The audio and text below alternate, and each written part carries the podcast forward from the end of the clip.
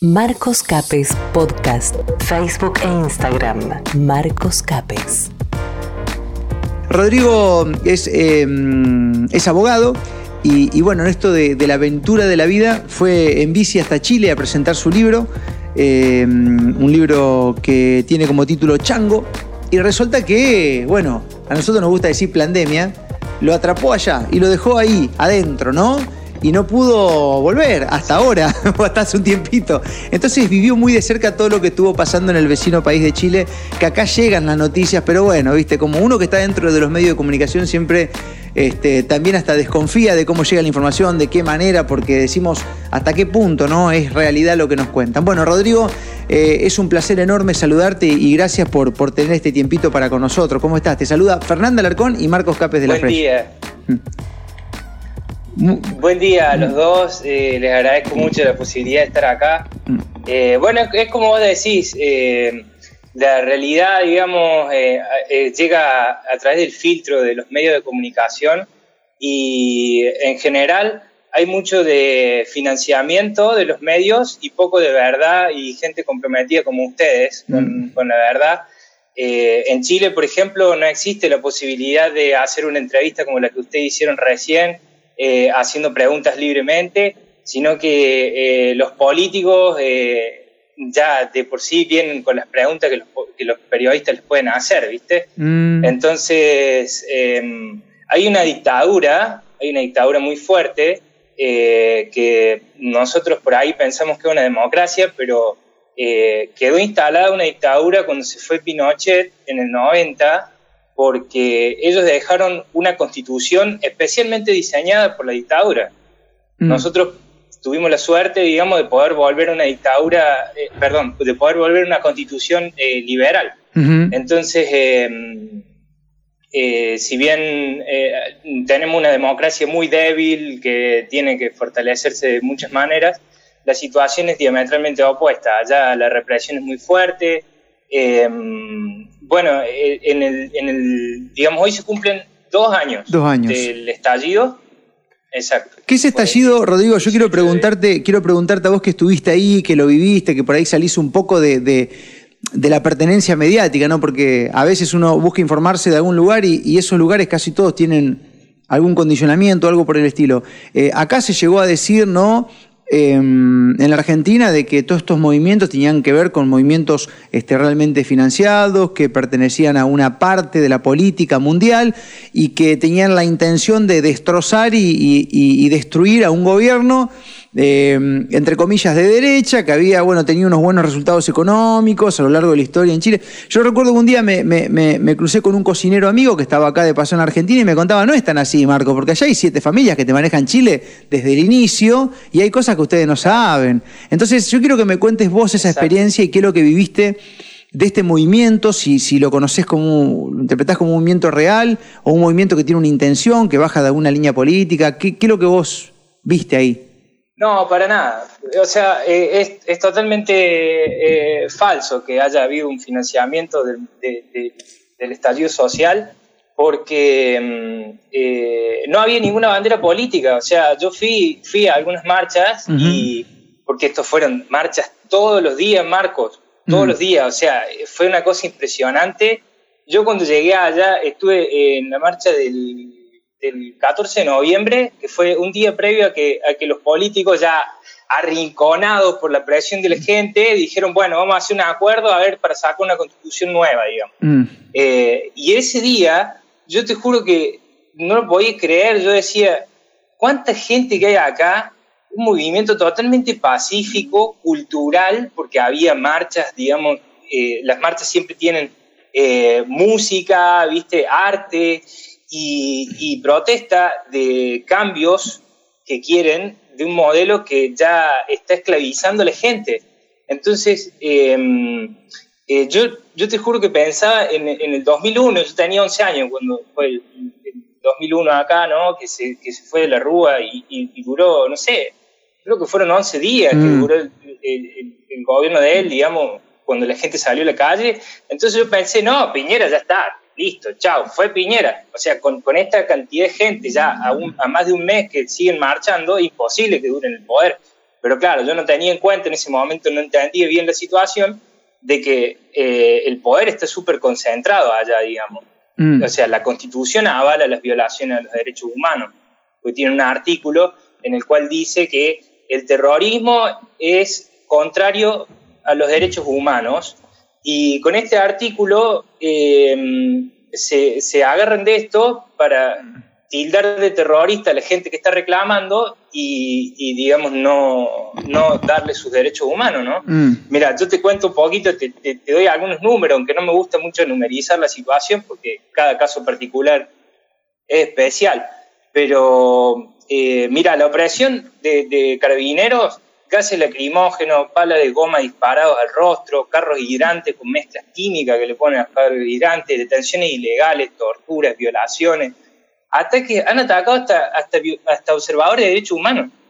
Mm. O sea, gente que está neutral, identificada como observador de derechos humanos, ha recibido el ataque.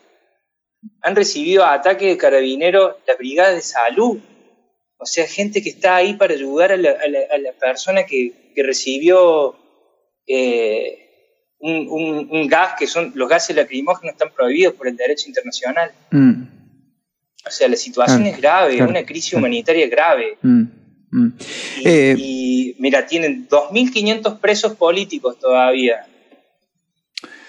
Pues sabés que acá la, prensa que llegó, bueno, porque claro, obviamente si uno se deja llevar al 100 por la pantalla, te venden un reality show, una, cuestión ficticia, porque acá llegaban los destrozos que la gente hacía, bueno, esto de romper los, el transporte público y demás. Ahora, a mí también me, me chocó eso y decía, bueno, si es así, lo condeno eh, pero al mismo tiempo me, hubiese gustado tener información en, un 360. Ahora que pasó el tiempo con toda esta pandemia, yo estoy viendo que realmente el gobierno que hoy está en Chile es un gobierno de tipo autoritario donde está haciendo este, un destrozo total y en donde la verdad es lo que realmente parecía que esa gente que se manifestaba decía, ¿no? O sea, lo estamos viendo porque eh, la situación se fue dando y fue corroborando y comprobando el reclamo eh, de las masas en aquel momento, ¿no? Aparte que vos tenés un conflicto social ahí, ¿no? Hay un conflicto, ¿no? Eh, en las teorías del conflicto uno tiene formas de manejarlo y, la forma de desescalar la violencia es sacar la violencia de la calle. Mm. Y, el Estado chileno hace exactamente lo opuesto, o sea, escala la violencia eh, reprimiendo de una manera inhumana, ¿no? inhumana, eh, con armamentos que son armamentos prácticamente de guerra, o sea, eh, es una situación muy difícil para una persona que está reclamando justicia que encima la traten de esa manera, ¿no? Que encima la traten de esa manera. Mira, tú te, cuento también, acá tengo una listita de los reclamos que la gente está pidiendo desde hace más de dos años. A ver, dale. Eh, eh, asamblea constituyente, que no es lo que, lo que tiene Chile en este momento, ¿no? Porque tiene un proceso constituyente, pero deja mucho que desear. Eh, no más AFP, que son las, las, las AFP son los eh, fondos de, privados de jubilación. Eh, salud pública de calidad, educación pública gratuita, fin del extractivismo, porque en Chile se está destruyendo el ecosistema de una manera increíble, o sea, en Argentina también hay, hay, mm. mucho, pero allá es como ya te, afecta, te afecta a nivel ciudadano, digamos, porque te mm. ponen una, una termoeléctrica al lado de la ciudad, por ejemplo, y vos te tenés que, te tenés que respirar todos los gases que genera todo el día. No es una cuestión, de, no es una cuestión de, eh, puro lobby, sino que hay cosas que están pasando que afectan de manera diaria, ¿no? No, para nada, claro, no. No, claro, no, claro, no del contrario, no hay lobby. No, el lobby lo hacen estas siete familias que vos bien lo mencionaste, eh, sobre los políticos y sobre los legisladores para manejar el Congreso, ¿no? Mm. Y bueno, después pidieron también el reconocimiento de los aborígenes, eh, la renuncia de Piñera, y han pasado dos años y no se concedió nada de esto, nada. El, digamos, el acuerdo que hicieron los políticos fue cocinado entre ellos para, para salvarlo Piñera, digamos. Porque... Eh, y, y, no, y hoy, hoy se cumplen dos años de esa primera revuelta y hay también otra manifestación que vuelve a reiterar los mismos pedidos. Por supuesto, sí, la gente va a salir toda a la calle. O sea, eh, eh, eh, las, las, salidas a la calle son masivas. Mm. y yo creo, yo creo en esto de que, no sé si tenemos tiempo o no, pero... metemos unos uno, uno, cinco más, dale. Bien, a mí me parece que hay una cuestión en la década anterior, ¿no? en la década de 2010, eh, empezaron, a, empezaron a haber movimientos, movimientos sociales en distintos lugares, arrancando por la primavera árabe en, el 2011, de ahí hacia adelante estalló en todos lados del mundo, mm. digamos, porque la gente, la gente está cansada, está cansada del juego político vacío, ¿no? en donde no hay discusión, en donde no hay debate real, digamos, eh, en donde no, no se busca la necesidad de la gente, sino simplemente mantenerse ahí. Las élites políticas son las mismas en todos mm. lados, siempre se mantienen, ¿entendés? Entonces, eh, suponete Grecia, Francia, España, eh, Hong Kong, algunas partes de Inglaterra, en todos lados yo. Acá, en, acá en, en, América tenemos Colombia, Ecuador y el estallido de Chile, que mm. para mí fue la gota que rebalsó el vaso, ¿no? porque Chile, digamos, es, el, es el modelo eh, eh, neoliberal en, en, América, es como, es como un experimento. Chile fue como un experimento, ¿no? porque Chile tenía un presidente democrático, elegido democráticamente, socialista, eh, Allende, lo sacó un, golpe militar en el plan, en, esto eh, dentro del plan Cóndor, ¿no?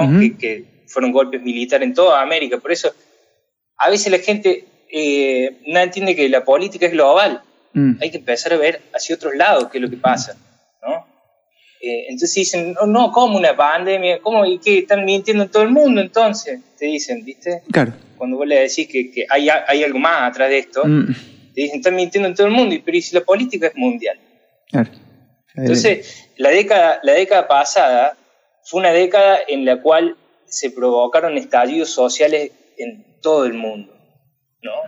Y la forma de reacción de la élite, del poder que a nosotros nos somete eh, a esta forma de vida, eh, fue encerrarnos, ¿entendés? Nos encerraron nos encerraron. Esa fue la reacción del poder. Mm. Si, a ver, si todos van a salir a la calle, bueno, los encerramos a todos y con eso lo solucionamos.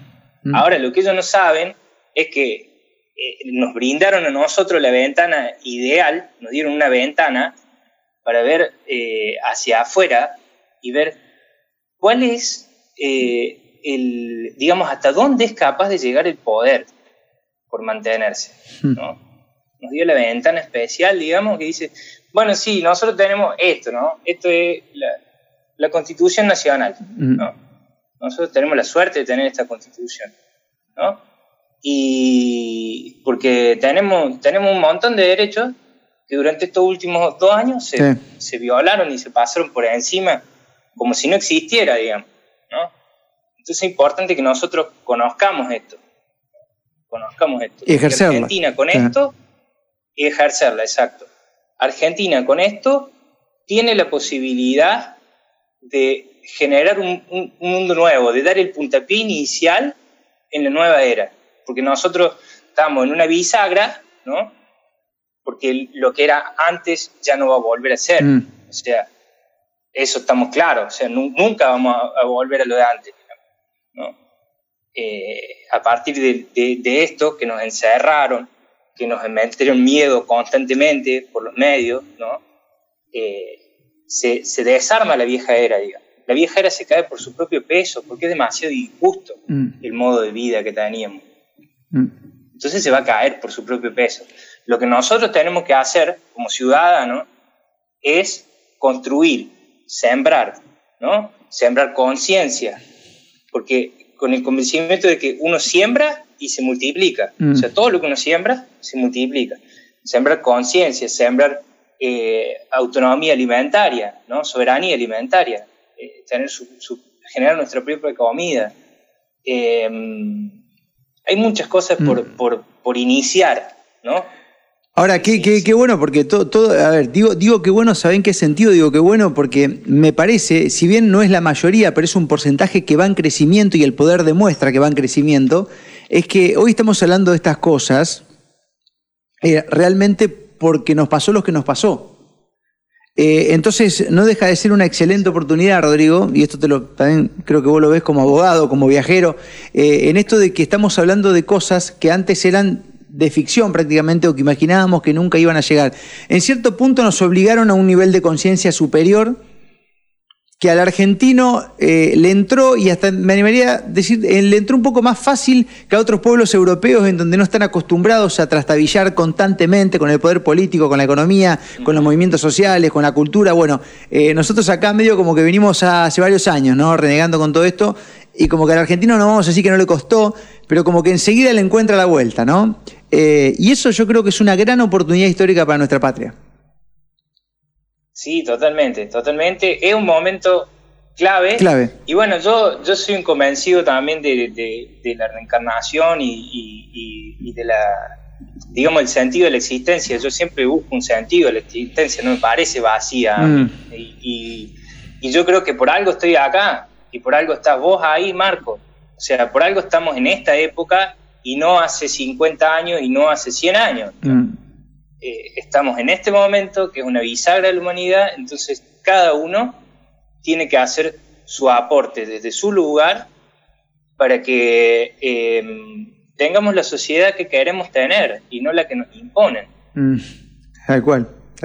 Rodrigo, es un gustazo charlar con vos y bueno, tener un pantallazo también empírico de tu parte, de lo que viste, lo que, lo que pasó en Chile hoy en su segundo aniversario, esta gran revuelta, y también otra vez para llegar a una conclusión, ¿no? Señores, todo lo que nos cuentan a veces desde las pantallitas no es todo lo que pasa. Y muchas veces con edición de video y audio uno puede condicionar un mensaje o reformarlo para que sea condescendiente con el mejor postor. Esa es la realidad. Y hoy, y bueno. Montajes, y montajes. Montaje, claro, por supuesto. Bueno, pero ese, ese paradigma. También. E, esa es una de las cosas lindas de este momento. Es que hoy ya los medios no tienen la credibilidad que tenían antes, aunque siguen siendo masivos y llegan y manipulan.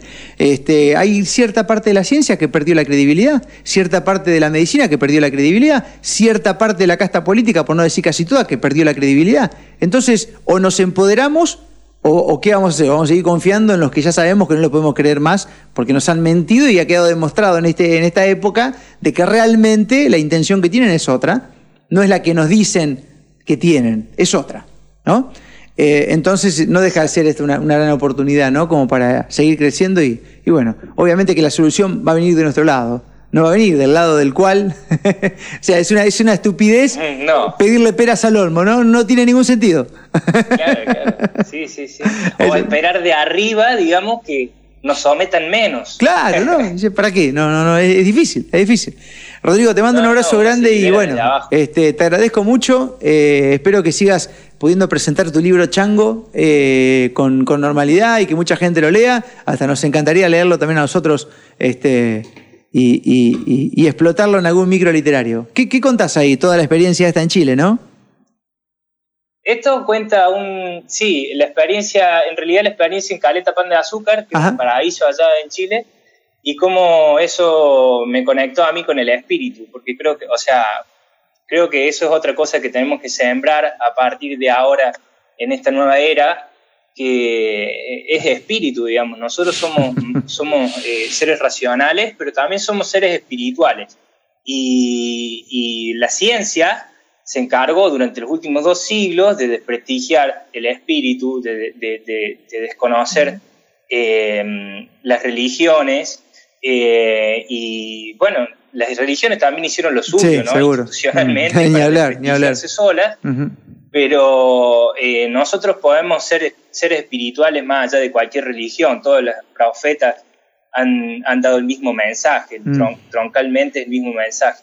Mm. Entonces eh, es una práctica de espiritualidad que, tenemos que caminar eh, también todos los días em, para vivir más conectados, para sembrar amor al prójimo, sembrar amor a la tierra, ¿no? y de esa forma poder salir de, esta crisis a la que nos llevó ese, ese vacío existencial de, que no, no, existe nada más que esto, esta materia o esta carne que mm. somos, eh, ayer me mandaba un mensaje una amiga Fernanda de Santa Fe y me dice, mira Marco, dice, la periodista de los Estados Unidos, Candice Owens, eh, acaba de publicar que estamos en una batalla espiritual. Lo mismo que dicen ustedes en la radio hace un año y pico. Y yo te lo pregunto, Rodrigo, para ir cerrando, ¿estamos en una batalla espiritual?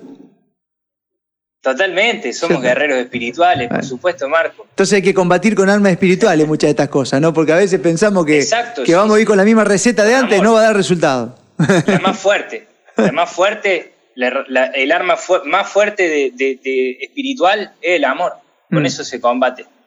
Rodrigo, te mando un abrazo. Gracias por compartir tu experiencia y bueno, estamos en contacto. Otro para vos. Mm. Otro para vos y para tu compañera también.